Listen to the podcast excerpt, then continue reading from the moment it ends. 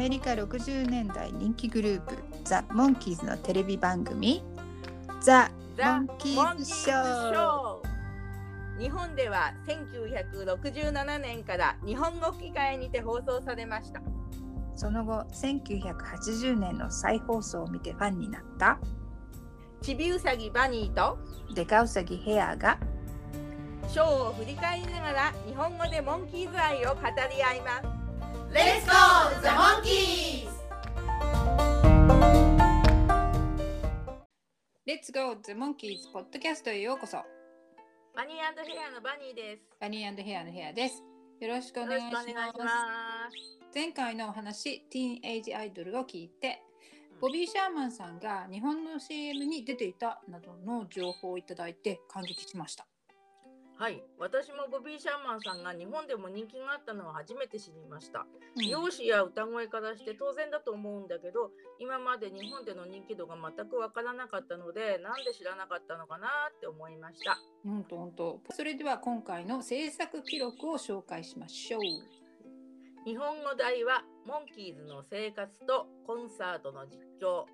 で日本の放送は1968年昭和43年5月24日の第34話です、で、えー現代の方はモンキーズ・オン・ツアーですね。そのまんまやないかい またかいな。でアメリカの放送日は1967年の4月24日シーズン1の最後の作品だったそうです。で30第32話ですねうん。で全部の話の中で一番視聴率が高かった作品だそうですうん。なるほどね。そううんやっぱりって感じでね。で で撮影の方が、えー1967年の1月20日と21日それから最初のところのコロンビアランチのあの場面は3月ぐらいに撮られてるんじゃないかって書いてありましたう。んうんで20 21日があのコンサートの日だったんだけどね、うんうん、その前後どんなことやってたのかなと思ってちょっと見たら、えー、とコンサートの前が「WeLoveMama」の撮影が19日まであってでコンサート終わってからもう23日からブロークンハートの撮影が入ってるのよね。すごい忙しいですよね。うん、はーいで、えー脚本と演出を担当したのが 脚本があるのね。うねん、あそうか。脚本ねね。ロバート・ラフェルソン。最後の方にボブさんの名前が大きく表示されますよね。うん。今までの物語ではそういうことはなかったですね。はい、なかったですね。はい。このお話はボブ・ラフェルソンが NBC とかコロンビアスタジオに相談なしで撮影したっていう記録があ出てきました。でなぜならばショーの第一シーズンの締めくくりに何か違うことをやらかしたかったからおっていうー感じですね。うんえーだから最後の方に出てくるボブさんの名前がやたら大きく誇らしげなんですよね。うんえっとこの方がなんか一番自由でのびのびしていそうですね。そうだね。うんで、えーこのお話の挿入歌は「どこかで知った子」だけがクレジットの方にありますが最後の方に「I'm a Believer」が入ってますね。でそのあとはコンサートの演奏シーンで聞こえるのが8曲あります。それはおいおい話していきましょう。はい。でえーアメリカの再放送の方はえー8月21日1967年の同じ年ね。うんで、えー再放送の方ではどこかで知ったこのところがプレゼントバレーサンデーに変えられて、うん I'm a Believer のところがワーズになってたそうです。うんそれで1971年ね4年後だ、うんの12月に CBS 放送で再放送した時にはPleasant Valley Sunday のところが Steam Engine になって、えー Words はそのままだったみたいですね。はーなるほど。あのどこかで知った娘も Pleasant Valley Sunday も Steam Engine も、うん。ミッキーがボーカルのアップテンポな曲ですよね。そうね。どれもなんか合ってそうな感じがします。うん。最後の曲はなんとなく I'm a Believer の方が好みだなと思います。うん。モンキーズの全盛期のコンサートでは締めくくりの曲は Steppin' Stone だったようですけど、うん。あの最近のライブとかではみんなね「I'm a Believer で」この曲で締めくくるのはまあいろいろあったかもしれんが終わりよければ全てよしみたいなイメージがあります。あーなんかそんな感じわかりますね。ううんんで、えー日本の放送の音楽は最初のアメリカでの放送と同じですね。はいで、えー日本で発売されたレーザーディスクにはこれは収録されていません。はいで当時レーザーディスクに収録されている物語の中にこの生活とコンサートの実況がないと知ったファンは大なり小なりがっかりしたと思います。でうん私もレーザーディスクを予約する前にそのことを知ってちょっとがっかりしたんですが、でも、まあ、結局はね予約して買いましたけど。うんこのお話の視聴率が高かったため、うんえー、と NBC がね他局での放送を渋ったっていうようなことをどこかで読んだ気がするのでもしかしたらこの映像の権利に高値がついてたのかなっていう気がします。なるほどね。うんでボビーさんのコメンタリーにあったけどモンキーズがコンサートで利益を得ることはこの頃にはなくって初めてコンサートで利益を得たのは1986年だったそうです。ひどすぎますね。ねえフェニックスの翌日にサンフランシスコのカウパレスっていうところでコンサートがあったそうなんですけれども、えーうん。そのコンサートの映像も含まれている可能性があるっていう記録が出てきました。おー翌日はサンフランシスコだったんですね。うん。翌朝移動したのかな？うん、それねボボビーさんのコメンタリーで話してたんだけど、えー、とコンサートの後そのまま空港にリムジンで行ってサンフランシスコに移動したって言ってました。忙しいね。うん。ねえ。まあ気象がねお昼近くになるはずですね。うんそうだね。うん。でえーカウパレスの方にはモンキーズショーに関わっているスタッフバート・シュナイダーも見に来たらしいですよ、ううん。ん、でモンキーズの人気を改めて実感したんでしょうね。うん。でえ編集前のフィルムは残ってなかったのかなと思います。最初のシーンね、えー出だしのシーンは奥様は魔女のセットで、えーというのも奥様は魔女のカメラマンのロバート・トーベイさんという方が今回雇われてツアーの模様を撮影したそうなんですよ。うん。でボブがね独断で急に決めたから数日同行できる人とかねあと、うんこうも持ち運びやすい16ミリフィルムを使うカメラの扱いに慣れてる人とかそういういろんな条件でカメラマン探したのかなとかっていろいろ想像しちゃいました。ああそうなんですね。うんでその話を聞いて、うんえー早速奥様は魔女の動画をねチェックしてみたらそれがねたまたまどっかで見かけた目玉のおじさんがゲストの回だったんですね。うん まあその写真はまた Facebook に貼り付けようかと思います。お願いしますでそのセット自体をそのコンキーズのモンキーズショーのと比較すると、まあ少し異なる部分もあるんですけど大体イメージは同じ感じです。はい。で奥様は魔女はもう何シーズンも作られてるのでシーズンによってカーテンの柄を変えるとかっていう細かい変更を加えてるところはあるでしょうね。そうだね。うん。このお話をあのモンキーズのね、うん。コンサートの模様を編集した人はジョージ・フォルゼイさんという方だったりらしいんですけども、この方は1983年のマイケル・ジャクソンのかの有名なスリラーの編集のチームに携わってたそうです。えー人に歴史ありですよね。ねえーフォルゼイさんのモンキーズ後のお仕事にモンキーズのツアーを編集した経験も役立ってたかな？なんて思っちゃいます。でえー LP「More of the Monkeys」に収録されている曲がお話の中で出てくるのはこの回が最後だそうです。さよならどんちゃんって感じかな。フェアウェイル。夏のツアーの最後の3日間シアトル、えー67年の8月25日ポートランドが26日スポーカンっていうところが8月27日のその3日間のツアーのコンサートが録音されてたみたいなんですよね。でうんそれをライノレコードがその音源をもとにえー1987年に1967年サマーツアーライブ CD としてリリースしたとはい。ううん。んね、20年かかったんだね。ねアルアルバムが出るのに。で、えーこのお話がイギリスの BBC で放送されたのは、うん。えー、と1967年の6月25日で、うん。えーその翌週にロンドンで、えモンキーズのコンサートがあるからその前に放送したみたいですね。うんイギリスのファンの方のねコンサートへの期待が膨らんだことでしょうね。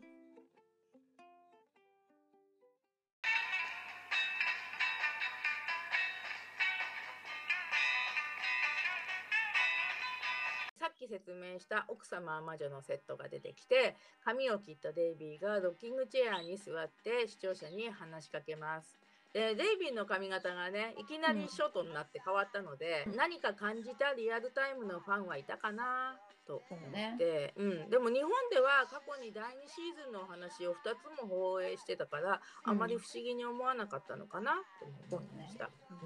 ね、レイビーが「こんにちは。いつもザ・モンキーズを見ていただいてみんな心から感謝しています」振り返ってみると嬉しいこと悲しいこといろいろとありましたって言ってるんだけど、ねうん、英語では第一シーズンの最後のお話ですと切り出していますね。うん。悲しいことって聞いて何が悲しかったんだろうって思っていました。ね、英語の方ではグルービーなことがたくさん起こったと言っているのに対して、うん、でピーターのコメンタリーを聞いてると、はい、クールっていうのは言うけどもうグルービーって言わないよってからかった感じで言っています。はいで、えー、場面に戻ると、えー、近くに座ってるミッキーは警官の帽子で、えー、銀縁眼鏡をかけて変なつけひげを帽子からぶら下げてます。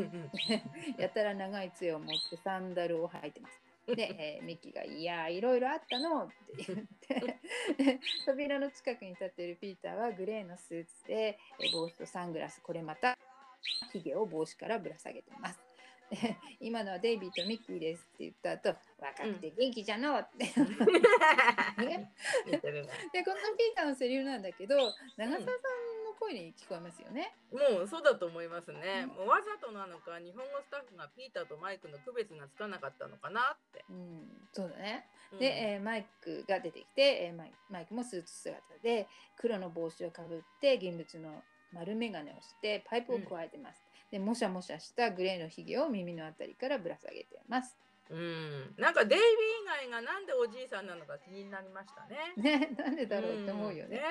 うん、ね でこの部分の撮影が、えー、テレビショーが一段落して、えー、ヘッドクォーターズのレコーディング中で3人が武将髭を生やしていたのを隠すために変装していると Facebook で読んでサンシャインファクトリーの方で写真を確認してあそうだったのかと思いましたよね。あね、もうその話は最近分かった驚くべき事実でした。あのヘッドクォーターズのレコーディングのスナップ写真ではデイビーもなんか生えにくいのにちょびちょびとひげを生やしてるっていう姿を見たことあるんですけどこのシーンはひ生やしてないんで、うん、シーンを撮るのに育されたのかそれともひげはこの後なのかななんて変な想像してしまいます。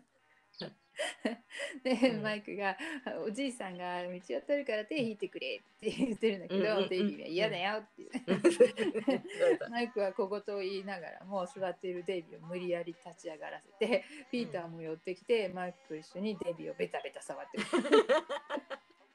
でミッキーは後ろの方でとりあえず画面に映って とりあえず デイビーが「チャンネル回さないでね」って「今日はすごいのお見せしますよ」ってこのね、はい。ゲンタロビーさんの チャンネルの言い方が可愛いですね。もう今チャンネルって言わないけどね。そうね、チャンネルって言わないね。でもさ、チャーにアクセントが入る。チャンネルね。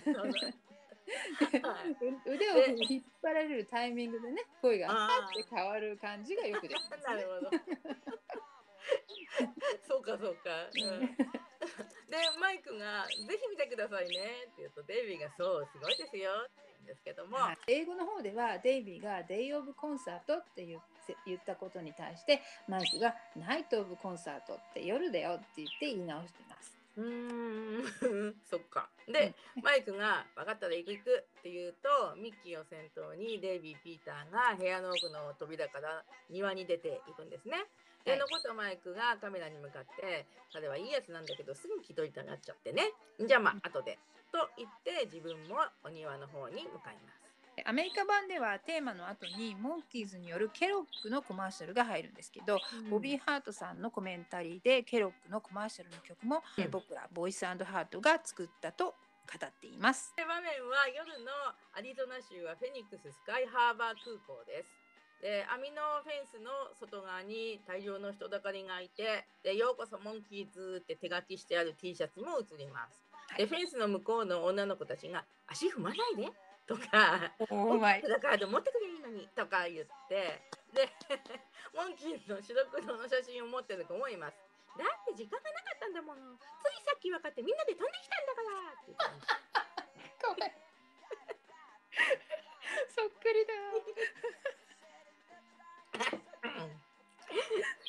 さすがだ。ポッドキャストやっててよかった。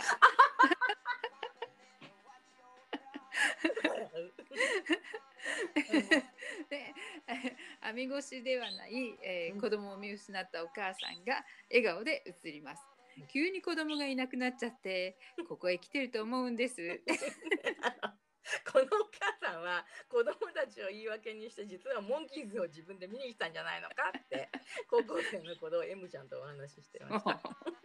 ありがとうね。でバラ線の張ってあるフェンスをフェンスの上部によじ登ったうん映画「ホームアローン」のマコーレー・カルキン風の少年が映って日本語で「うわーモンキーズ!」って言ってますね。ふわーなんだよね。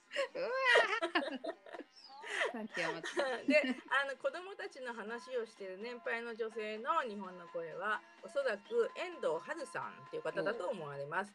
この人の声は知らないんですけどおばさん役ばかりしていた声優さんって回だったのでそうかなと思って、でファンの女の子たちや男の子の声は酒井すみれさん野村美智子さん鈴木ひど子さんそしてもしかしたら池田雅子さんっていう声優さんたちが代わる代わる演じているようです。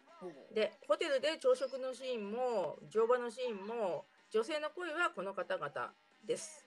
はいありがとうございます。はーい。で、えー引き続きファンの女の子たちが口々に「ラジオで来るって言ってた」とか「早く見たい」とか言ってます。でその後一人の子が「うん胸が痛くなっちゃうわすごい早く見たいわ」といかにもモンキーズファンのようなセリフを言ってますけど。はいうん でここのあの台本英語の台本を見てびっくりしたんですけれども、うんえこの女の子は英語では、えっとあれはモンキーズなの？ローリングストーンズかと思ったわ？って言ってます。ひどい。面白いけどね。そういう人を結果的にその撮影しても編集でカットすることできるのにわざわざ採用してるっていうのも面白いですね。面白いね。で、えーフェンスの向こうの女の子たちが「We want the monkeys!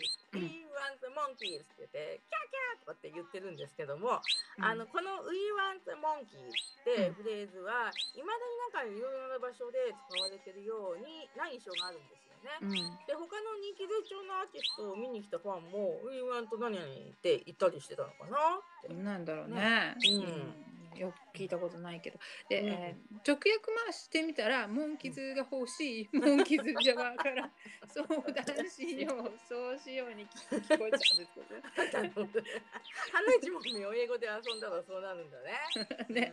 うん。で網越しの向こう側の人たちを映しながら、えーカメラが移動していきます。で突然網越しでないところにいるひょろりとした眼鏡の男の人が映ってパフパフってクラクションを鳴らして でジェット機が着陸してくるライトが光ってます。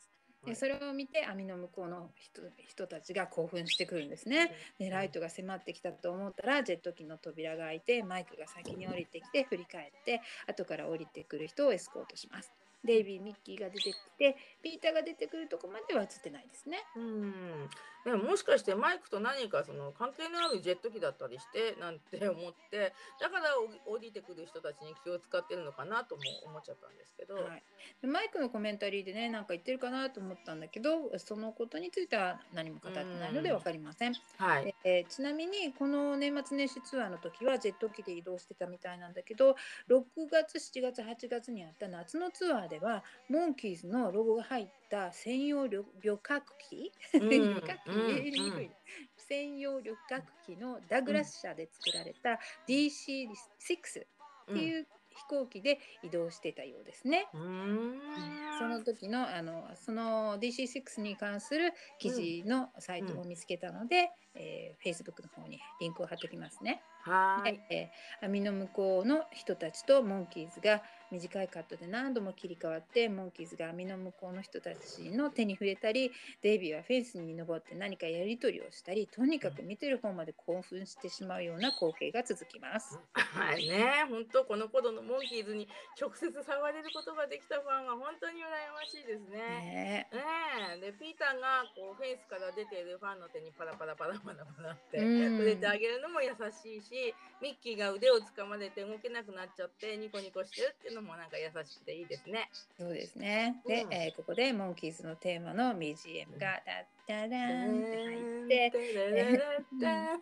でモンキーズがリムジンに乗り込みます。うん突然椅子に座って、えー雑誌を読んでるおっさんが映ります。はい。ね、いつものテーマが流れるとちょっとなんかほっとするような気分になそうだね。。うん、で その雑誌を読んでるおっさんに、えーうんインタビューする人の声が「モンキーズを待ってるんですか?」って聞くと「いやおばあちゃんの電話」って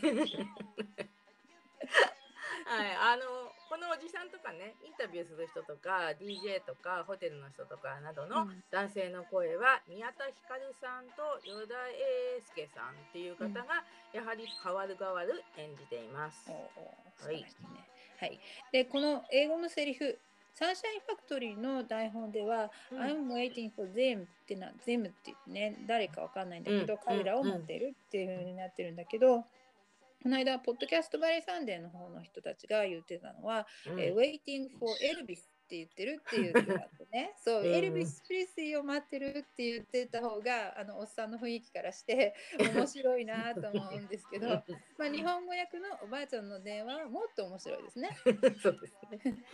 でリムジンの中ではマイクとデイビーが並んで座っててデイビーが「はっはっはっはっはあのおじさんのおばあちゃんの電話とあのデイビーのハハハハがこうつながって聞こえるので、うんデイビーがなんかおじさんのセリフに笑ってるように錯覚するように演そうだよねしてますね。でミッキーとピーターが並んで座ってるリムジンの中が映ります。で、えーわあすごいや見てオートバイの先導だよってピーターが言うかな。はい。で今回のね太田さんのピーターの声は通常のモンキーズショーに出てくるピーターの声とはなんかちょっと違っていて普通の男性のピーターを演じているように聞こえました。で非常に魅力的ですね。うーんさすが声優好きのバニさん。え声に敏感ですね。もうそう言われて聞くとね、ウォーター・ピーターがちゃんと声を使い分けているのが聞こえます。ー はい。はい、そしてマウンテンシャドウズリゾートホテルの部屋が映ります。翌日ですね。で、モンキーズはそれぞれ別の部屋に泊まったようですね。うんはい、このマウンテンシャドウリゾートを貸し切ったそうなんですけど、えーここの場所は現在も存在していてゴルフリゾートになっているようです。借り切ってたんですね。ねやることがすごいな。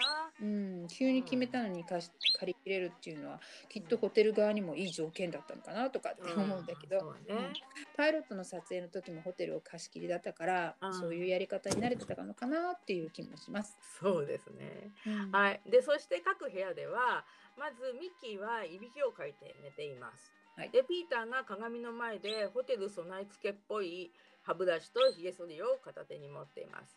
で、ピーターは鏡の中の自分におはよう、よく眠れたねって言ってます。はいで、えーマイクは洗った髪をタオルドライして鏡を見ながら櫛を通そうとしています。で、僕たち女の子が使うものはみんな持ってますよ。特に髪の毛を手入れしたりするものはね、使ってたって誰も変な顔しませんよって言いますけど。はい、で英語の方ではねみんなが僕らを笑うんだって言ってるんですよねうん、全く逆の意味なんだけど、まあ、日本語訳の方が素晴らしいなと思います。そうですね。本物のマイクは長澤さんマイクのような素直な言葉はあんまり使わないし、こんな穏やかな言い方もしないだろうなって、ポッドキャストを続けていることで最近なんか分かってきました。はい、で黒のタートルネックにサングラスをかけたデイビーがホテルの通路を歩きながら英語では朝早い人がいるもんだとぼやいてます。日本語では僕はもう酔いができちゃったって言って後ろを振り向きながら誰かにつけられてるみたいだなって言いますね。うんでホテルのレストランのシーンになって服を着たピーターがカメラのレンズをぐるぐる回して焦点を合わせてるようなふりをしてます。で、えーデイビーはサングラスを頭の上に乗せて食事をしてます。で後ろに女性が2人座ってます。はい、この女性たちってなんでこんなにモンキーズの近くにいられるのかなっていつも思います。ね、で関係者の知り合いなのかもしれないですね。でうんそれで思い出したんですけど先日モンキーズパッドっていうところの YouTube で、うんえー、とスクリーンジェームスの事務所で働いてた通称モンキーガールのバーバラさんのインタビューがありました。うんで彼女は夏のツアーこのフェニックスの時にはいなかったんだけど、うん夏のツアーの方について回ったという羨ましい体験を話しています。うん、すごいなあ、猿女子は本当に、ね。猿女子はい。で、デイビーがもうお腹がペコペコだよって言いながらテーブルのものにこう手を出しています。で、後ろの女性たちが、デイビー何してるの？って言うと、デイビーが食べてるところとピーターがカメラを構えてるカットに何度も何度も切り替わりますね。はいで、デイビーがサンドイッチを手に取りまして、次はお口に、口に入れたら噛みましょうって言うと、ピーターがなぜかカメラを落としそうになり、あ このサンドイッチのシーンはビートルズの映画「ヘルプ」にあるシーンの真似らしいです。ああそうなんだ。うんでピーターはなんかこんな時でもお約束のように3枚目の振る舞いをしてますね。それに対して後ろの女の子が「変なの?」って言うんですけどピーター かわいそう。かわいそう。なんかねピーターのコメンタリーで言ってたんだけどなんうんかアドリブをしてって言われてたってます。で要求が。ずーっとカメラを回してね回されてる方も難しいだろうね。ねそうだよ。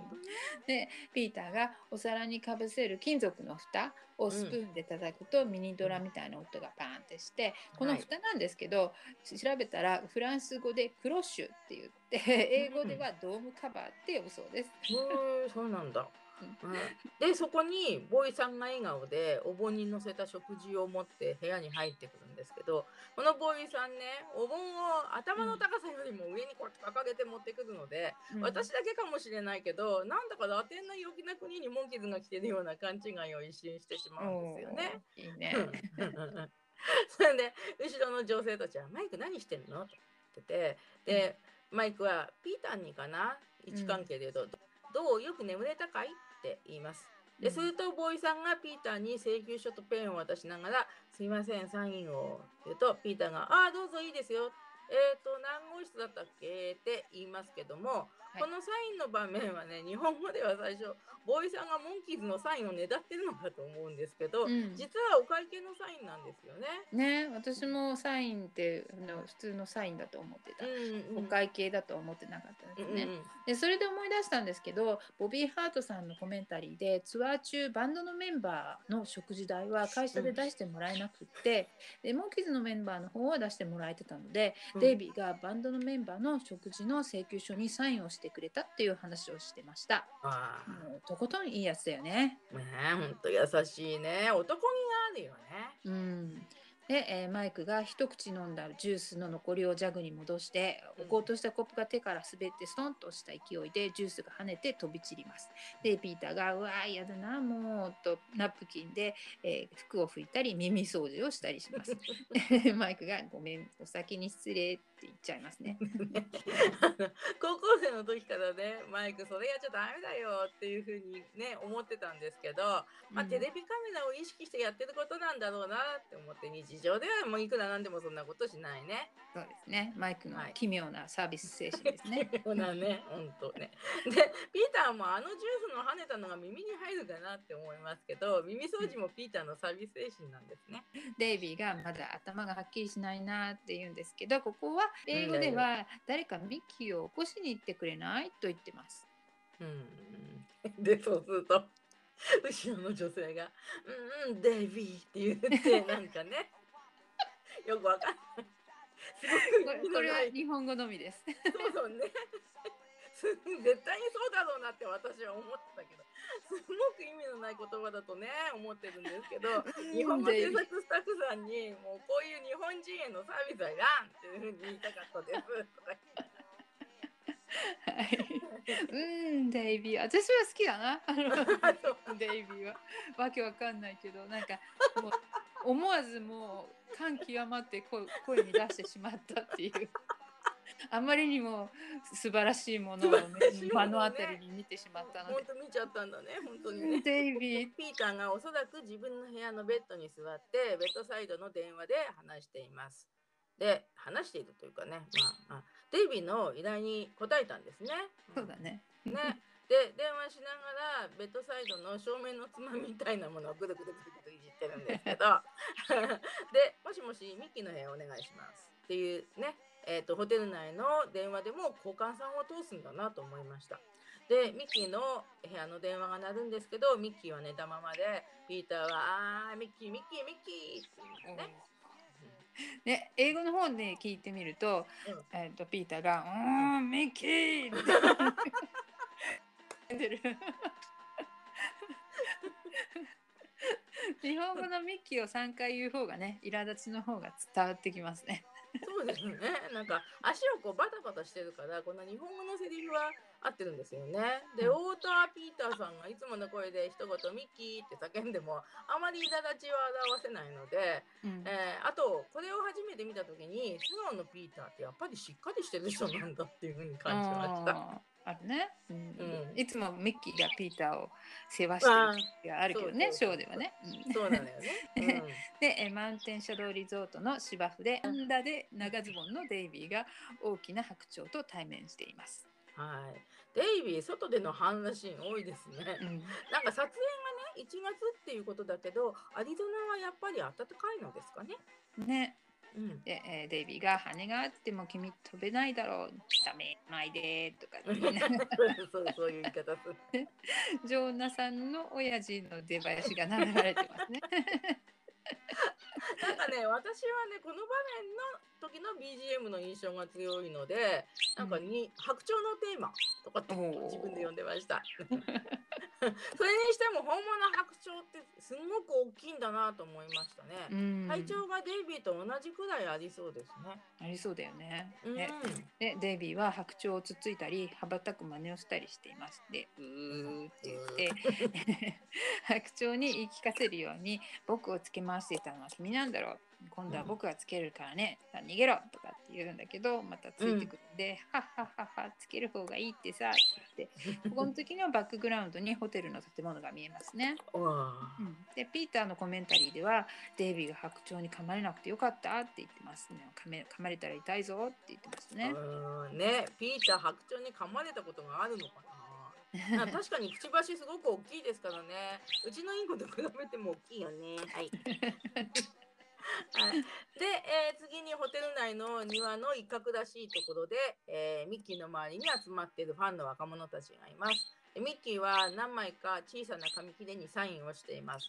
サインをもらいたいんだったらもうちょっと大きい紙を差し出してあげてちびっこファンよって思いますね。紙切れだよね。そう紙切れ本当にあっちから持ってきたないんだね。でファンの子たちがあミッキーにサインをねである声が聞こえるんですけれどもやがて昔のタイプライターのような機械的な音がしてミッキーがサインをするロボットのような動きをしています。でミッキー面白いですね。まあ、心の中で実は、えー、僕の代わりにサインをしてくれるロボットが欲しいよって思ってるのかな。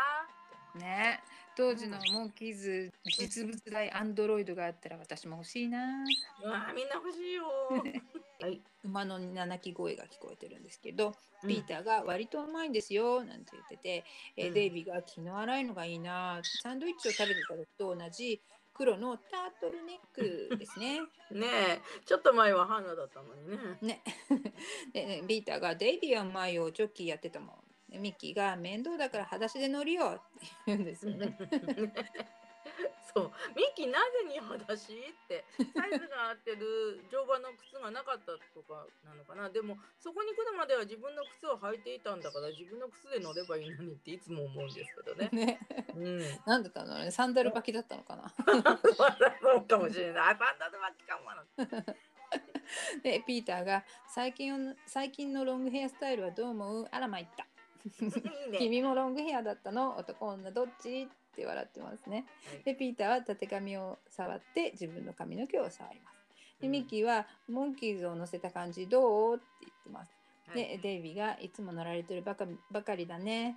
えー、君ダービーに出たことあるかい？って聞いてるんですけどこのなんかセリフは日本語は気が利いてるなと思うんですけど、えー、英語の方では人間に乗ってみたいと思ったことあるかい？って聞いてます。はい、でピーターはえーまだ馬に話してるんだけど今朝のご飯美味しかったかいって聞いてるんだけど、えっと英語の方で見てみると「えーと You are horse but you no うん。deer dear」とかって言ってるんだけど、おえ君には言いにくいけど親愛なるもの dear ね。dear の、うんうん。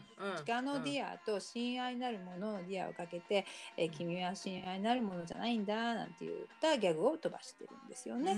おばちゃん。ね、おばちゃん、ね、ホースくんっていう。ね。ねねねえホースくん。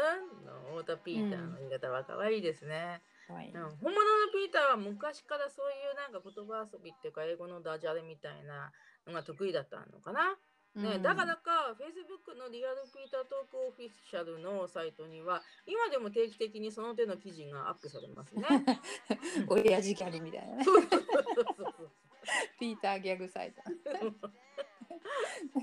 ミッキーが落とさないでくれよ、ブーツ履いてないからさって言って素足が映ります。はい。やはりサイズの合うブーツがなかったのかな。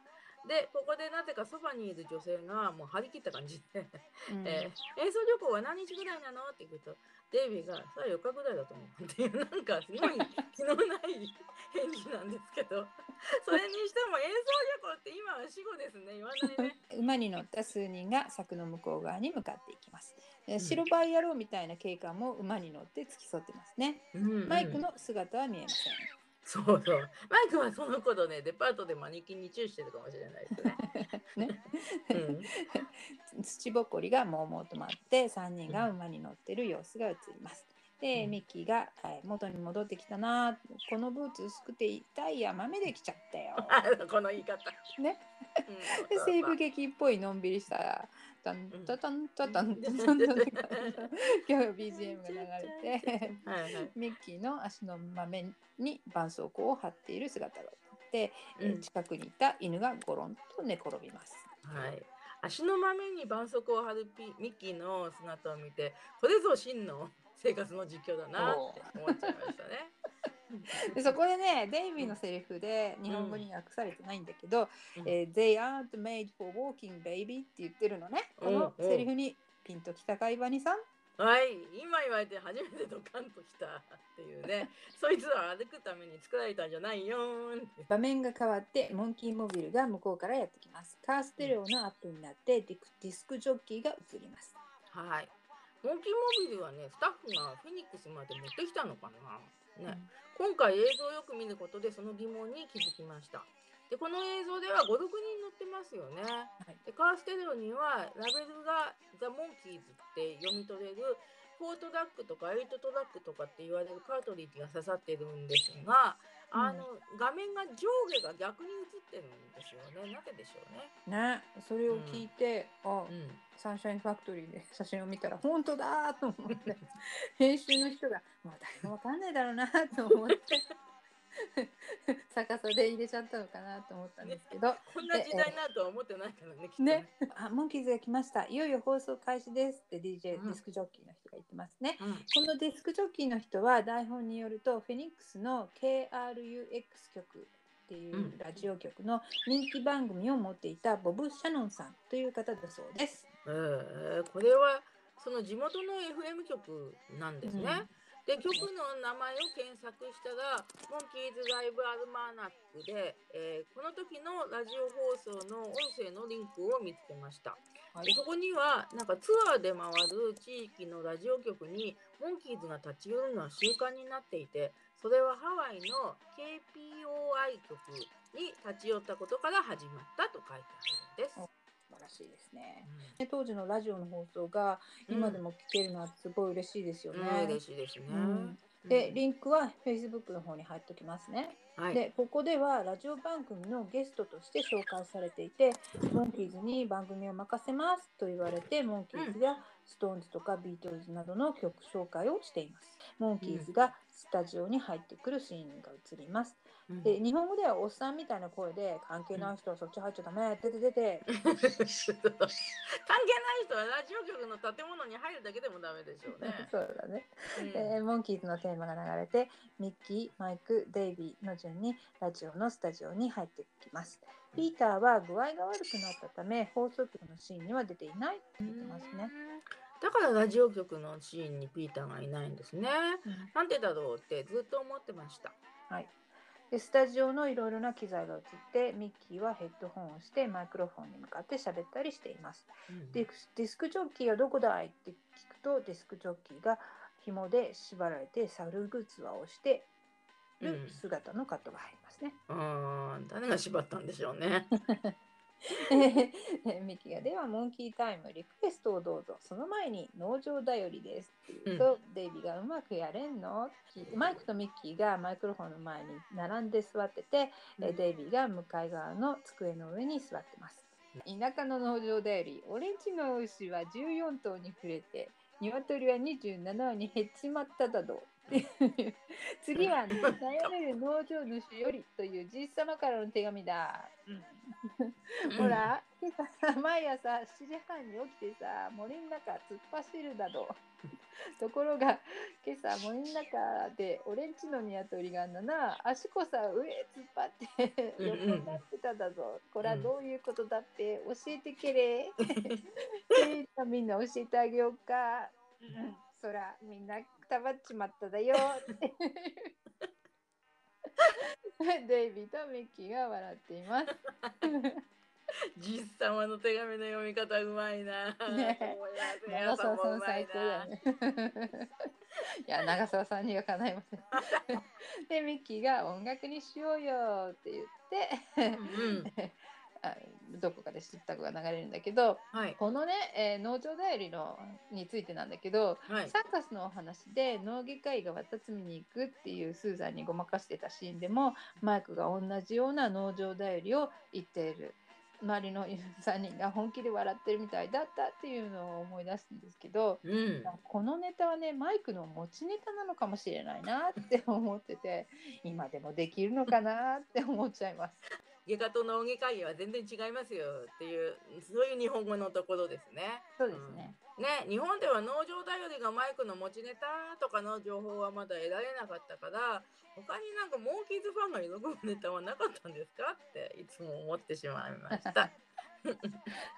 でピーターはこの場面にいないんだけどピーターのコメンタリーで、えコンサートで地域のラジオ局に押しかけてこんな風にラジオジャックをしたのは楽しかったって話しています。おーねねモンキーズはツアーの場所に行くとこんな風に地域のラジオ局に押しかけてるんだよって巨船さんに一言解説してもらえたら日本のファンは嬉しかっただろうなと思います。ね、それいいアイディアですね。うん、まあ、ありがとう。どこかで知った子、ザ・ガール・アイ・ニュー・サムウェアが流れて、えーうん画面に映ってるレコードはね、ザ・シーズっていうグループのミスター・ファーマーというレコードを流れてるみたいですね。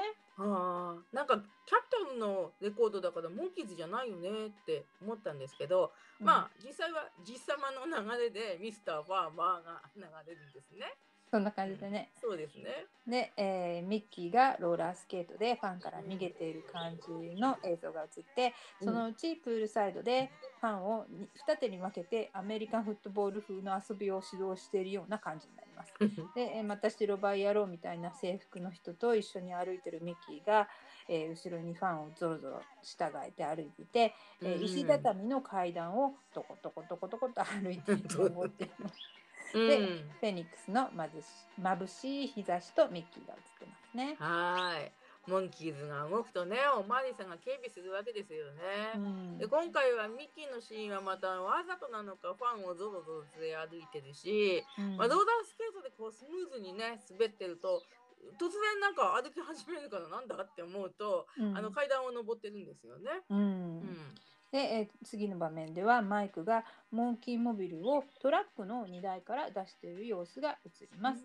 でそこでナンバープレートが 57A の MFG のうん015っていうのが見えますね。うーん今回ナンバープレートがよく見えますよね。うん、で、えーサンシャインファクトリーで写真を見たらこの場面にデイビーも映ってましたね。へえそうなんだ。でえーフェニックスの通りをドライブしているシーンが映って次の場面ではマイクがデパートに入ってマネキンにキスをします。うーんもうなんかよくこういうこと考えるよなって思いましたね。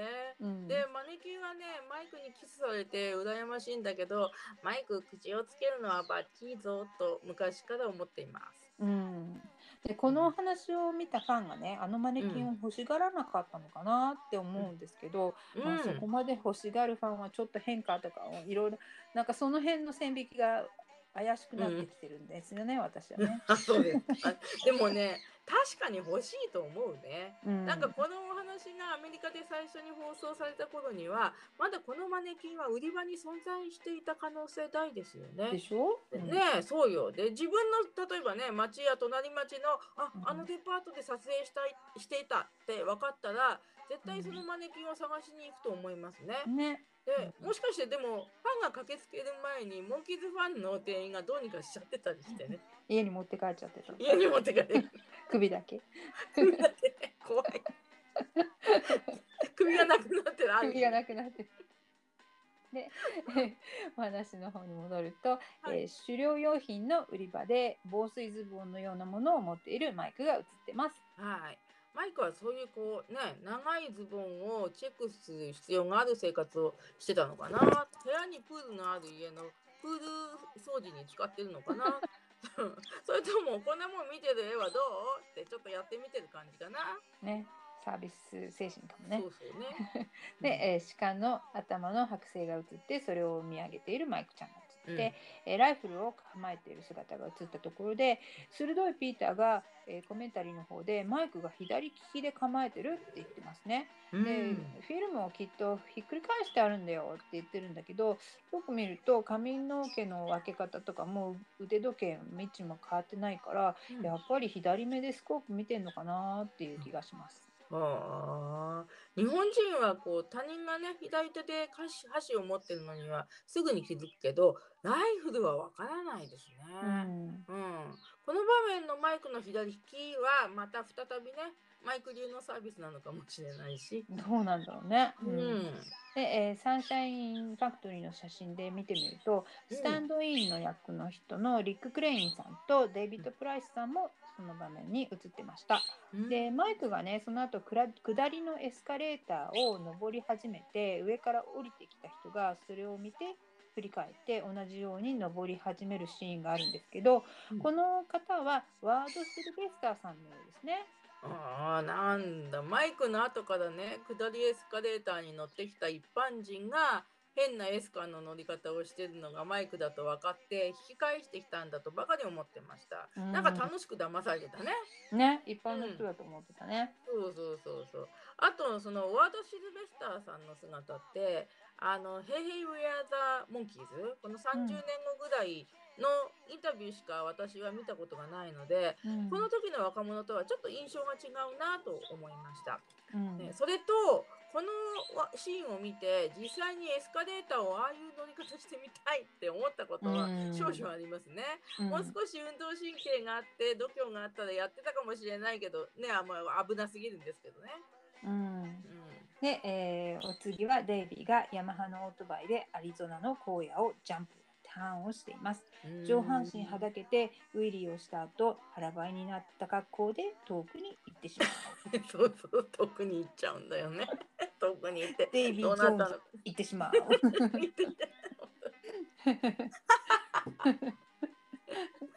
うん、デイビーの腹ばいの姿勢を見て自分が子供の頃自転車でああいう感じになった時に前から車がバックしてきたことがあったのでその時の恐ろしさをい今でも思い出すんですけど、ねえ、でデビーはまあね運動神経抜群だから大丈夫でしょうけどね。でもなぜまたこのこの姿勢の時だけ半裸なんだよね。わかんないね。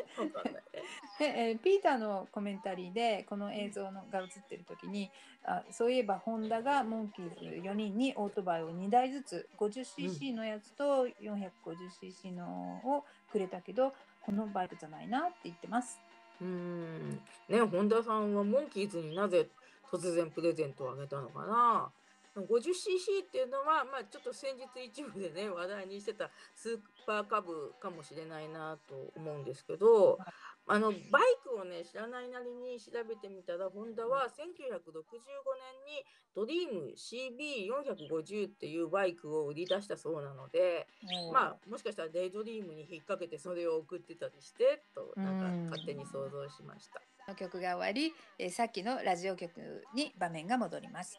細身でショートヘアの女性がマイクの隣に座ってます。はい、この女性今までに出てきたモンキーズのファンの女の子たちよりも大人っぽく見えますけどおいくつぐらいなんでしょうかね。ね。で英語のセリフを見てみるとマイクが18歳って紹介してるけど、うんポッドキャストバレーサンデーのお二人ももうちょっと年上に見えるよねって。ラジオだからわかんねえだろうねとかって話してるんだけどだ まあラジオ局の関係者の方かもしれませんね。うん、そうですね、きっとね。えーこの方の日本の声は池田雅子さんです。で、はいオードリー・ヘップバーンや銀河鉄道999のメーテルの声でおなじみです。はい、お願いします。ないよ、これは。このスタジオに綺麗な女性一人をお招きしていろいろと話を伺いたいと思いますのでよろしく。えーもし僕たちが楽譜も全然読めないし楽器も演奏できなかったらどうします？いっぺんに嫌いになってしまいますか？いいえ、いいえ、どうしてでしょう？う んなんとかごまかしてできるふりするでしょうから。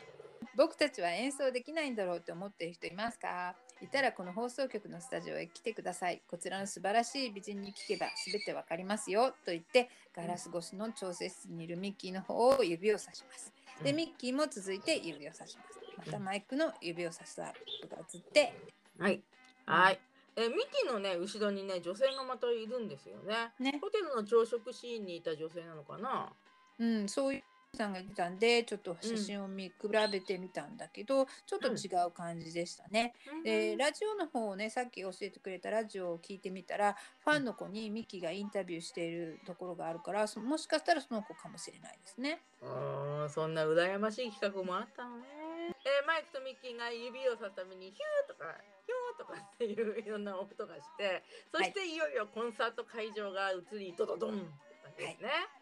で会場であるアリゾナベテランズメモリアルコロシアムの外観が出て電光掲示板にはモンキーズという文字があります。はい、こういったライブ会場でのこうアーティストなどに関する看板のロゴってあの50周年ライブに行った時もあまり変わらない感じでしたね。それうんがこう日本人にとっては興味深いです。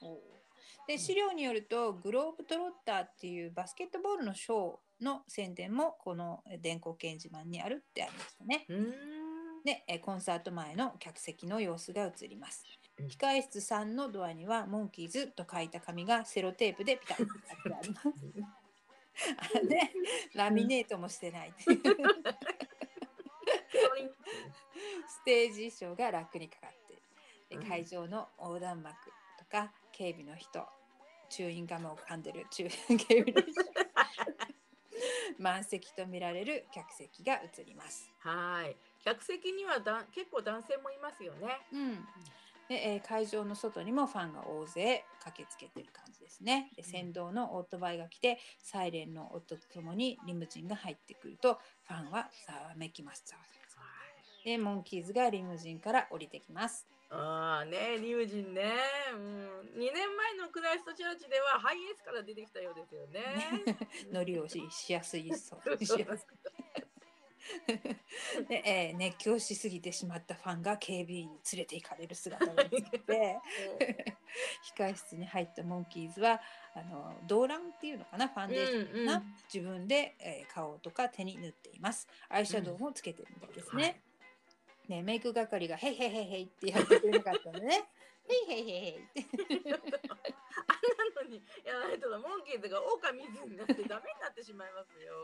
うまいな。ダメになってしまいますよ。そこで、えーガヤガヤガヤガヤ。ドドドン、ガヤガヤガヤガヤガヤ。ガヤドドドン。ガヤガヤ。もう私の中でねこのコンサートのお話の代名詞にもなってるこのドドドン。ガヤガヤ、わかるわかる。えー関係者以外入らないでください。外へ表へ出て早く用意してください。さあ急いでください。10分です。初めてのコンサート会場に慌ただしく来てあと10分でいきなり本番でちょっとかわいそうに思います。まあこのセリフは日本語だけなので翻訳さんの演出と思いますああそうなんだ。現実的でないなんかセリフですよね。うんモンキーズはそんな風にいつもせかされてるって表現したかったのかな。えね、で、えーマイクによる語りで、えーピーターが言いました。高級車や飛行機やデラックスなホテル攻めに遭うと、僕たちは長いトンネルに入ったような暗い気分になる。ところが突然明かりが差し込んでくる。えーステージで僕たちを待っている明かりだ。その時こそ生きがいを感じるって。ね、えーマイクがピーターの言葉を引用しているのが最近はとても貴重で嬉しく感じます。うんセリフよりそっちの方が感動する感じそうなんだよね。もううんマイクはね年上のピーターを密かに尊敬していたような気がしてなりませんけどね、うんうんえースポンサーのアンプメーカー VOX のアンプの形の箱からステージに向かって右手の箱からピーターとデイビー左手からミッキーとマイクが出てきます。でうんピーターがコメンタリーでねこの登場の仕方は良かったなって話してます。うーんなんか私はねなぜかずっとハープのケースを抜けて登場したのかと思ってたんですね。あら入り口かと思ってた。でもなんかどちらにしてもびっくり箱かおもちゃ箱から飛び出してくるようでモンキーズらしい演出ですよね。ピーターのコメンタリーによると1997年イギリスツアーの時はステージの下に隠れてて仕掛けてある花火と花火と煙の中からマジックショーのように現れるといういでたちだったって言ってます。ね、日本ではどうだったのかなって思っちゃいましたね。そうですね。すごいマジックショーっていうか、引田天候かって思っちゃいますね。日本武道館での登場の仕方、私も気になります。ご存知な方教えてください。八木誠さんの本によると、モンキーズのテーマのレコードが流されて、モンキーズが出てきたって書いてありますうけどね。そうなんだ。うんで、えー会場は大喜びで、え4人とも自分の担当の楽器でスタンバイして曲曲を演奏し始めます。デイビーのタンバリンの様子からすると恋の終列車が始まったようですね。でステージで軽くジャンプをするモンキーズでピーターのジャンプの顔で透明になります。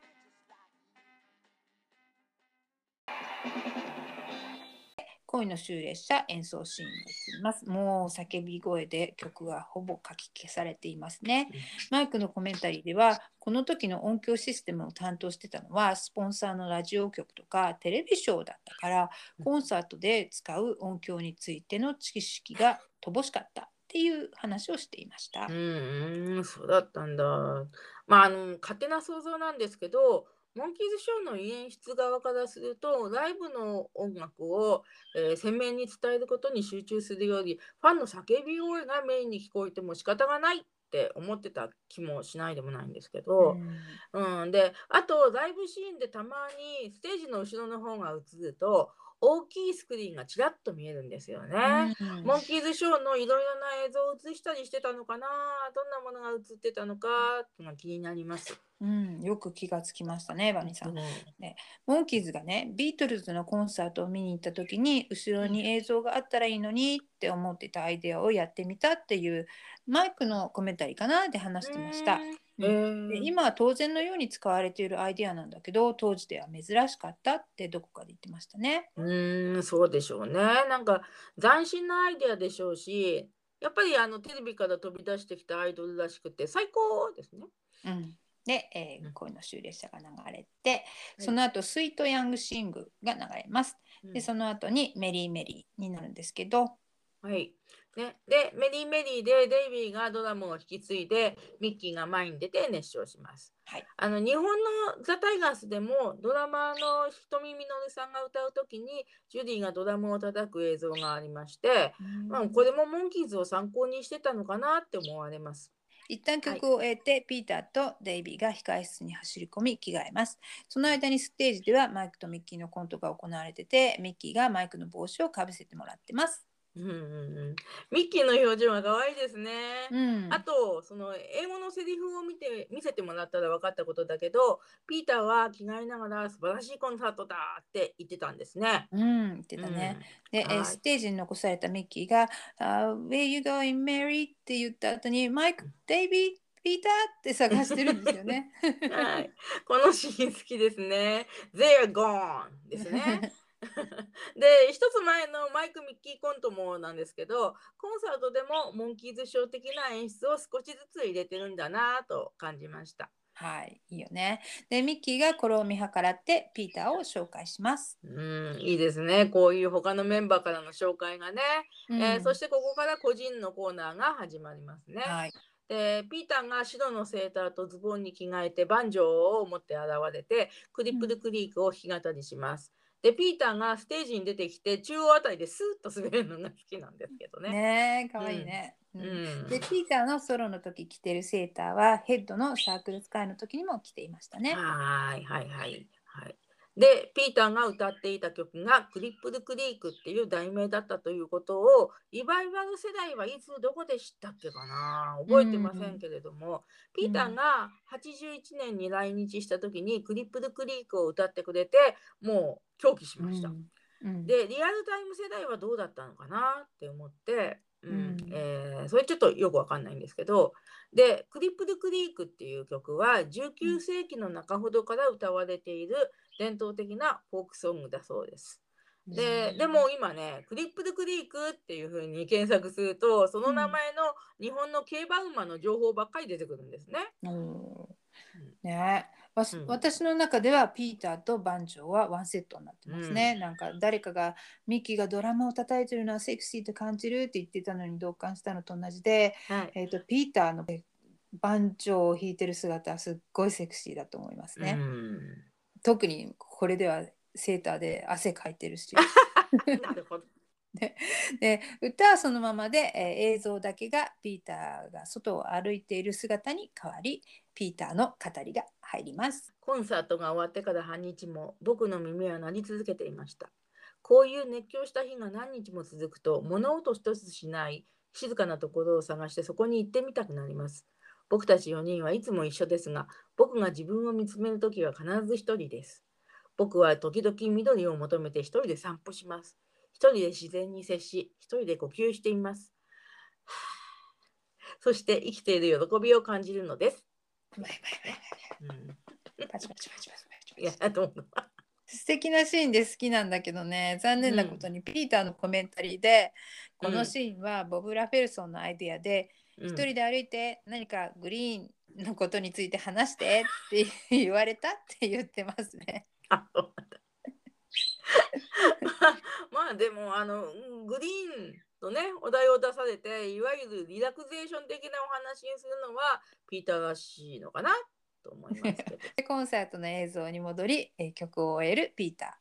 で、うん。楽屋で着替え着替えているマイクのカットが入ってピーターがバンジョーを気遣いながら観客にお辞儀をしています。はい。このお辞儀がねキョトキョトってしてて可愛いんですけど、ね、で マイクを紹介している時のピーターの後ろのキーボードの向こうに立っているダブルスーツの姿の人が、えーちらっと映ってるんだけどこの方はボビー・ハートさんですね。あー。なんかよく見るとそんな感じだけどバックに誰か人がいたかどうかっていうことすら今までは分かんなかったですね。そうだね。うんでボビーさんはフェニックス出身なので知り合いが多く客席に来ていたってコメンタリーで話しています。へーボビーさんの出身地知らなかったな。ね、でうんピーターのコメンタリーではボビー・ハートさんの率いるバンド Candies Stores Prophet っていうバンドがバックアップバンドでピーターがソロの時にスタンバイしてこの後3人のバックの演奏をしているって言ってました。で確かこの時の前座もやっていたと思うって話してますね。うーんボイスハートさんはボイスハートさんでしか活動していないのかと思い込んでましたね。うん日本人にはすごい貴重な情報ですね。そうだね。うんで、えーステージに向かって左手からピーターと同じような白いセーターにグレーのスラックスでエアギターの仕草でゆったりと歩いてマイクが登場します。ドラムのセットのそばに置いてあるマラカスを片手に3本ずつ持ってうんスタンドマイクの前に立ってマラカスを振りながら歌い始めます。でマイクのコメンタリーではこの曲の思い出を熱く語ってます。うーんはい。えーこの曲はボー・ディドリーさんっていう人の曲なんですね。はい。えー You can't judge a book by the cover っていうんだ。表紙を見ても本を判断することはできないっていうタイトルっていうのは面白いですね。なんか。はいうんでマイクの語りのシーンは、えー車の後部座席に座っているマイクが映ってて、えー外の景色はアリゾナの岩壁とかや草や低い木が映ってます。うん。いくよ。えー僕は学校の教室をよく抜け出しギターを持ってステージへ上がっていました。そして誰もいない大きな講堂を眺めてギターを弾きました。満員のファンを想像してそして僕は僕の心に誓ったものです。見てろいつかって。僕はあの頃を忘れません。決して忘れません。その見てろいつかが今かもしれませんね。っていうんだけど、うん。うん。うん、ちょっと噛みましたね。うん すごくいい翻訳で思い出に残ってるんだけどはい。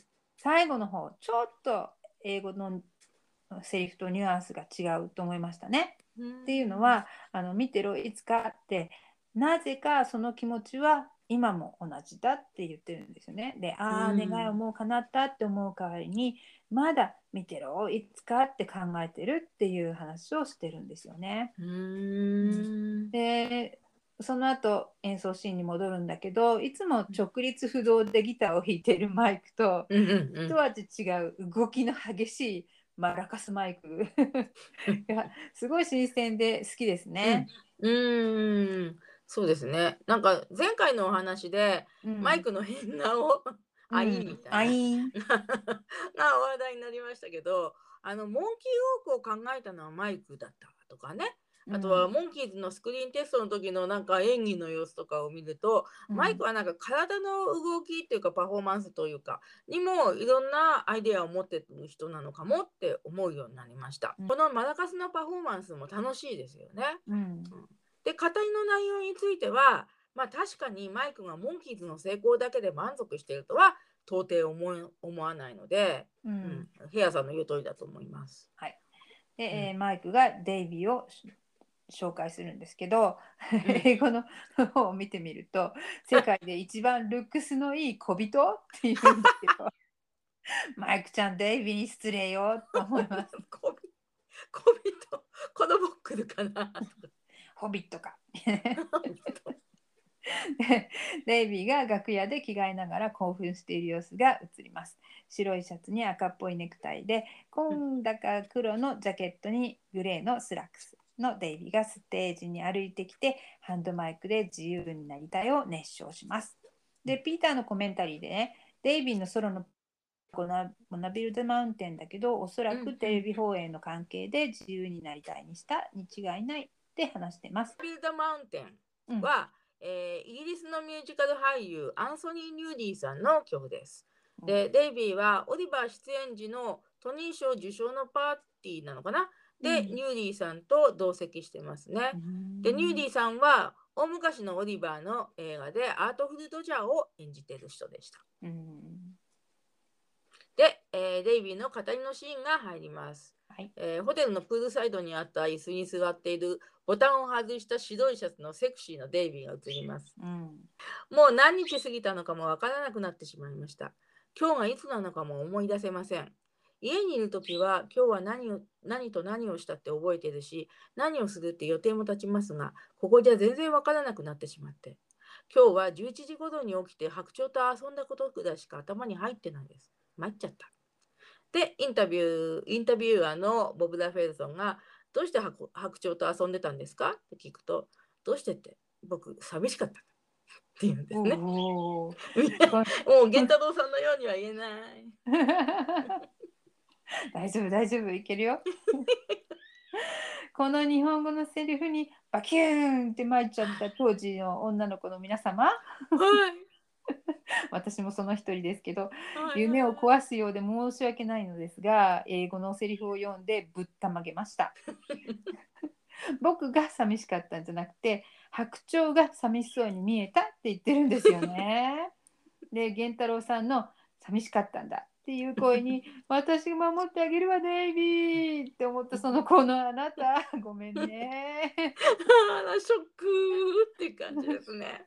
うんまあでもあのこのシーンをねゆっくりと見られるようになってから気づいたんですけど寂しかったのところでデイビーはなんか指で口の中を気にするような仕草をしてるんですよ。サンドイッチのハムが歯に挟まってたって感じ。そりゃそりゃ思いつかなかった。でもその仕草の映像を見てからなんか本気で寂しかったわけじゃないのかなって思うように なりました。あの高橋源太郎さんの言い方がね日本のファンのハートをギューッとねキュンとさせるんですよね。そうだね。うんね I wanna be free の、えー歌ってる映像が流れます。ステージのな上でデイビーがひざまずいてステージの縁に座ったり、えーうん客席では熱狂すしすぎて警備員にまた連れ出されたりして失神して運ばれたりする人も現れてます。はいこのひざまずきとかねうんステージに座って足をブラブラっていうのはあの素敵な演出だなと思います。はいこんなパフォーマンスもあるからこの曲をここで持ってきたのかなと思いますね。うん、そうね。で、うんボビーさんのコメンタリーで、えートロントのコンサートでは会場に看護師が濡れタオルをたくさん用意してて失神してそうな女の子にの顔にこう濡れタオルを当ててやっていたっていう話をしていました。うん。すごいマジか。頭を冷やせて。だな。ね とりあえず応急処置なんだろうね。で、えーマイクの声でうん。ミッキー・ジェームス・ブラウン・ドレンツの紹介されてミッキーが登場します、派手な赤の柄のジャケットでグレーのスラックス。マイクとハンドマイクの手渡しできそうできそうでできないコントを挟んで歌い始めます。ミッキーの語りのシーンは遺跡のようなところで風鈴のようなものも映ってますね、うん、なんか神秘的な場所ですよね。うん。であとねミッキーがその曲を歌い出す時「うん。I've got a woman」って歌い出すギャーっていうファンの叫び声がひときわ大きくなるのがずっと頭に残ってます。そうそれ私も思いましたミッキーのいい声を聞いて一斉にギャーって感じになるよね。うんうん今思うと編集さんの粋な演出だって気がつくんだけどうんうんね。うんで、えーミッキーの語りのシーンに入ります。子供の頃、体の不自由な人が一人で立ち上がるのを見ました。未だにそれを忘れませんって言うんだけど、この部分はね、なんでこの役がついたのかちょっと分かりませんっていうのは、えっと、英語の方の文章を見てみると、私なりに訳すと、今朝、この家、人が一人で建てた家に行ってきました。とても惹かれたんです。なぜなら僕は小さい頃よくいろんなものを作って遊んでました。今は音楽やショーのことでいろんなことでことが僕に起こっていますが、いつの日か何か形になるも残るもの、僕にとって大事な何かを自分で作ったと自信を持って言えるものを作ってみたいんです。おー素晴らしい。ね貴重なその日本語訳ですね。うんだってあの日本のファンはねみんな体の不自由な人が立ち上がるのを見たんだと思ってますものね。うんまあね、ね日本語の方ではね、えーうんまあ、その後にこの世界も同じことで自分で納得するものを築き上げてみたいってなってて、うんえー音楽にひたむき感っていう感じが出てますよね。ううんんまあでもどっちもいい役だと思うけどね。うんでピーターのコメンタリーで、えーミキがね地下室でジャイロコプターを組み立てていたのをことを語ってますね。お ミッキーは本当にものを築き上げるのが好きなんですね。ねあの4人のねそれぞれのか語りの中で一番なんかしっかりしたことを言ってるなと思いました。ステージのミッキーは髪を振り乱して熱唱しています。でミッキー・ジェームス・ブラウン・ドレンツのパフォーマンスはその名の通りジェームス・ブラウンさんの、まあうんパフォーマンスなんですけど、うんで曲の方は1954年にシングルリリースされたレイ・チャールズさんの作品ですね。で、えーそのこの「アッカタウーマン」はエルビス・プレスリーとかビートルズや、えー、と前回話したボビー・ダーリンさんなんかもうん多くのミュージシャンがカバーをしているそうです。ああ、そうなんだ。まあ、なんか今回のコンサートシーンの中で一番衝撃的で一番盛り上がりを見せるところのような気がするんですけど、うん。まあ、割と最近になってミッキーが振りはジェームス・ブラウンの真似をしていて曲はレイ・チャールズと知りましたね。うん。でいいわばその2つのアーティストを合体させてミッキーらしくパフォーマンスしているっていうのは、まあ、実はそれって大変なことなんじゃないかなと思ってます。でそのパフォーマンスの流れでゴーインダウンが出来上がってるのかななんてことも素人ながら想像してしまいます。おーすごいね。で、えーマイクが現れて、えーモンキーマンのマントみたいなマントをね 持って、えーミッキーにかぶせて付き添って舞台の袖に向かって歩くとミッキーが途中でまた感極まって歌い出すというジェームス・ブラウン的な演出が入りますね。うん、また熱狂しすぎて運び出されるファンが映ってます。そうですね。うんあれを生で見たら驚いて失神するかもですね。ねえうん、まずなんかミッキー自身がなんか失神しちゃったように見えますからね。うんでもともとのジェームス・ブラウンの演出も有名だったかもしれないけど、うんあの日本のグループサウンズのオックスうのん。赤松愛さんっていう人が、うん。あのステージ上でね失神するっていう話を聞いて、その演出はなんかミッキーを真似したんじゃないかなってもうこれも一人で勝手に思ってますけど、うん。はい、でミッキーがその歌の中で復活したところで、今度は前転までしちゃうっていううん。熱演は本当にもう素晴らしいものだと思います。ね。で歌い終わってね「サンキュー」って言いながら手をこう上げたら逆光になるシーンはあの、うん第2シーズンのテーマの中のライブシーンの最後に使われてますようね。ーんこの逆光のシーンはファンの脳裏に焼き付いてますようね。ん本当に。何回見てもいい場面。はい。でこの後、えー、I'm Not Your Stepping Stone のうん曲を演奏している姿が映ります。4人がステージで全員同じ8ボタンのアイボリー色のシャツを着て演奏してます。はい。この最後の曲は「ステッピンストーン」なんだけど、うんあの最初のうち聴き始めた頃は何の曲なのか ちょっと分かんなかったですね。うんなんかレコードよりも若干テンポが遅いせいなのかな。うん、なんかギターの音がタンタンタンタンタンタンタン聞こえるけど、なんかうんステッピングストーンっていう感じには思えない感じだよね。そうね。ううんん。で曲が終わり観客に手を振り裏舞台から降りるとその足で裏口のリムジンに乗り込みます。で車の周りにはすでに大勢のファンが押すな押すなの大騒ぎです。そうですね。バックステージから直接リムジンに乗ってるのに、なんでファンがもうそこにいるんだろうって疑問でした。で、まあ、会場の外にいたファンが待ち伏せしてたのかな。ね、チケットうん買えなかった子たちもたくさんいたかもですね。そうですね。で、ここでモンキーズ全員が教団のファンに大丈夫かって思ってるんだろうと思うんですけど、あの車の中のね、座ってる位置の関係でピーターの心配した顔ばかりが映ります。うんそしてまたサイレンの音とともに地下駐車場のようなところを車が遠ざかっていきます。で、その時に脚本、演出、ロバート・ラフェルソンっていうテロップが出た後、暗転します。さっき話してた誇らしげなテロップですね。ね、やったぜって感じですよね。そう畜生やられたぜって思った人はいたのかな。ねいいよいたね。で、うんここで I'm a Believer が流れます。で、はい、ミッキーがさっそうとローラースケートをしている姿が映ります。うん、かっこいいですね。言うまでもなくね。で、これを見たジャニーさんが見てろ、いつかって思ったに違いない。これも勝手に私が想像してるんですけうどね。で、ピピーターが、えー外を歩いている姿が映って、その後白鳥が映ります。ピーターが池にいる白鳥に話しかけているような感じです。はい。白鳥が映るからデイビーかと思うとピーターがいるんですよね。この時に手でも噛まれたのかな？ね、デイビーを追いかけちゃダメじゃないかって言い聞かせてたかもしれないですね。でデイビーが走ってるモンキーモビルの窓から外を見ています。なんか寂しげです。ね、でマイクが車の後部座席で無線電話のようなものでわ話して笑っています。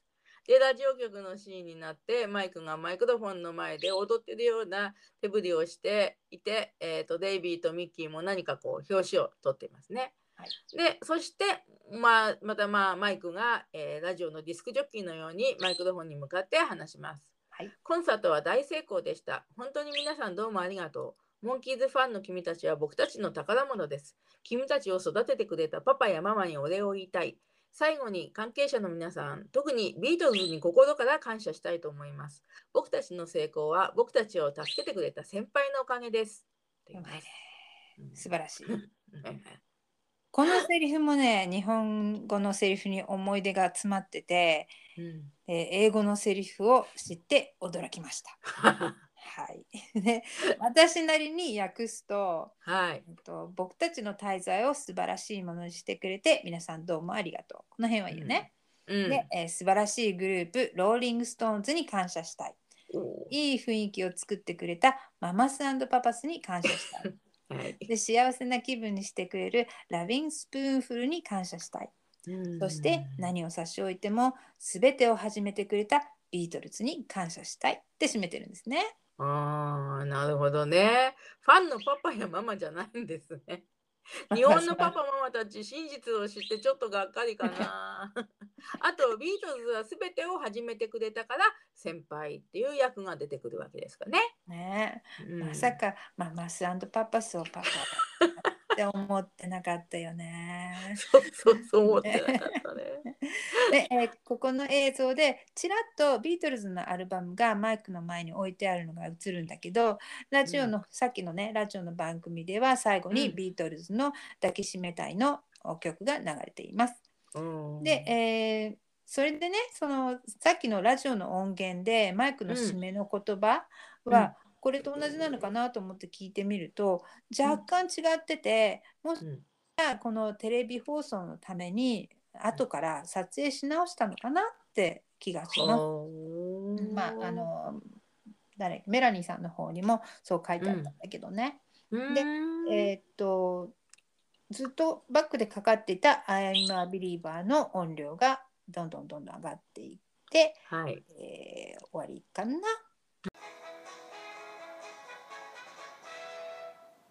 えー日本放送34話目終わりました。生活とコンサートの実況はいかがでしたか？はい。どどどんガヤガヤガヤガヤですね。もうねこのお話はすごいやっぱり思い出に残ってますけどうん。うんまあ一番最初に見た時はもう小学6年生の時だったんで、本当にねこのお兄ちゃんたちは売れないバンドの人だと思ってたから、うんあの応援しているのは私だけだと思ってたんだけどこんなに人気もなんだって知ったね衝撃があったと思うんだよね。そうだね。うんあと最後でビートルズっていう言葉を聞いてあビートルズっていう名前は聞いたことがあるけどモンキーズの先輩だったんだっていう衝撃。うん。もうね、もそうこのお話を境にあモンキーズについてもっと知りたいなっていう思いが強まった気がします。うんこの映像を残してくれた制作チームに感謝したい。はい。ああ、感謝したいとか、お礼を言いたいってのは今物だけど流行りそうな気が。ここの、この、あの、ポッドキャストだけでかもしれない。流行り言葉 使い使いやすいそう。使いやすいですね。うん、感謝したいね。はい、で私もこの映像というかこのお話には言いたいことがたくさんあっていつものエピソードよりもコメントが多いと思います。まあそれもこれもいつもとは違うモンキーズ自身のドキュメンタリーまあいろんな演出も混ざってますけどねうんそれだからだと思います。でこの映像をテレビで見る前に日本だけで発売された「モンキーズ・ザ・ベスト」っていうアルバムを買っていたのでうん一応まあ本当に活動したグループだったってことは知ったんですけどもコンサートのシーンを見てやはりちょっとあすごいなと思って興奮しましたね。うんであの頃のモンキーズを直に見てみたかったです。本当にうん武道館に行けたファンの方がうん本当に羨ましいですね。そうだね。うん。でね、えっ、ともう一言付け加えると、あの、2016年に私たちフェニックスのコンサートに行ったんですけど、はフェニッい。クスに行った時ね、マウンテンシャドーリゾート行きたかったなと思ってたんだけど、当うん時改装中で行けなかったんですよね。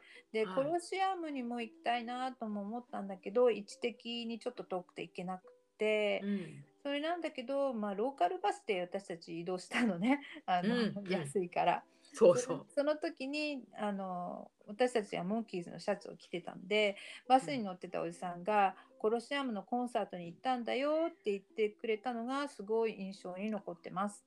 でフェニックスの人たちにとってもねこの映像って嬉しい思い出なのかなと思いました。次回のお知らせです。エピソード35。はい。日本放送第35話目、ファイト・イン・メキシコです。中学の時はねもうメキシコとかテキサスの違いが全然分かんなくてアホな中学生だったし もうごっちゃごちゃになってましたね。でアメリカ第2シーズンの幕開けのお話なのでえヘッドクォーターズ制作後のモンキーズの変化が見られるのかなと思います。はい。もう私もね、あんまり興味がなくて土地や国に対してごっちゃになってたかもしれません。でもこのお話はすごいまたね、面白いお話だと思います。うんあのみんなの髪型とかがね、やはり第一シーズンよりも大人な感じに見えるかと思いますし、はいあとね、ピーターやマイクのね、ちょっとした隠し芸もちらっと見られますね。うん、楽しみですね。はい。それでは次回のエピソードでお会いしましょう。せーの。Let's go! The monkeys! monkeys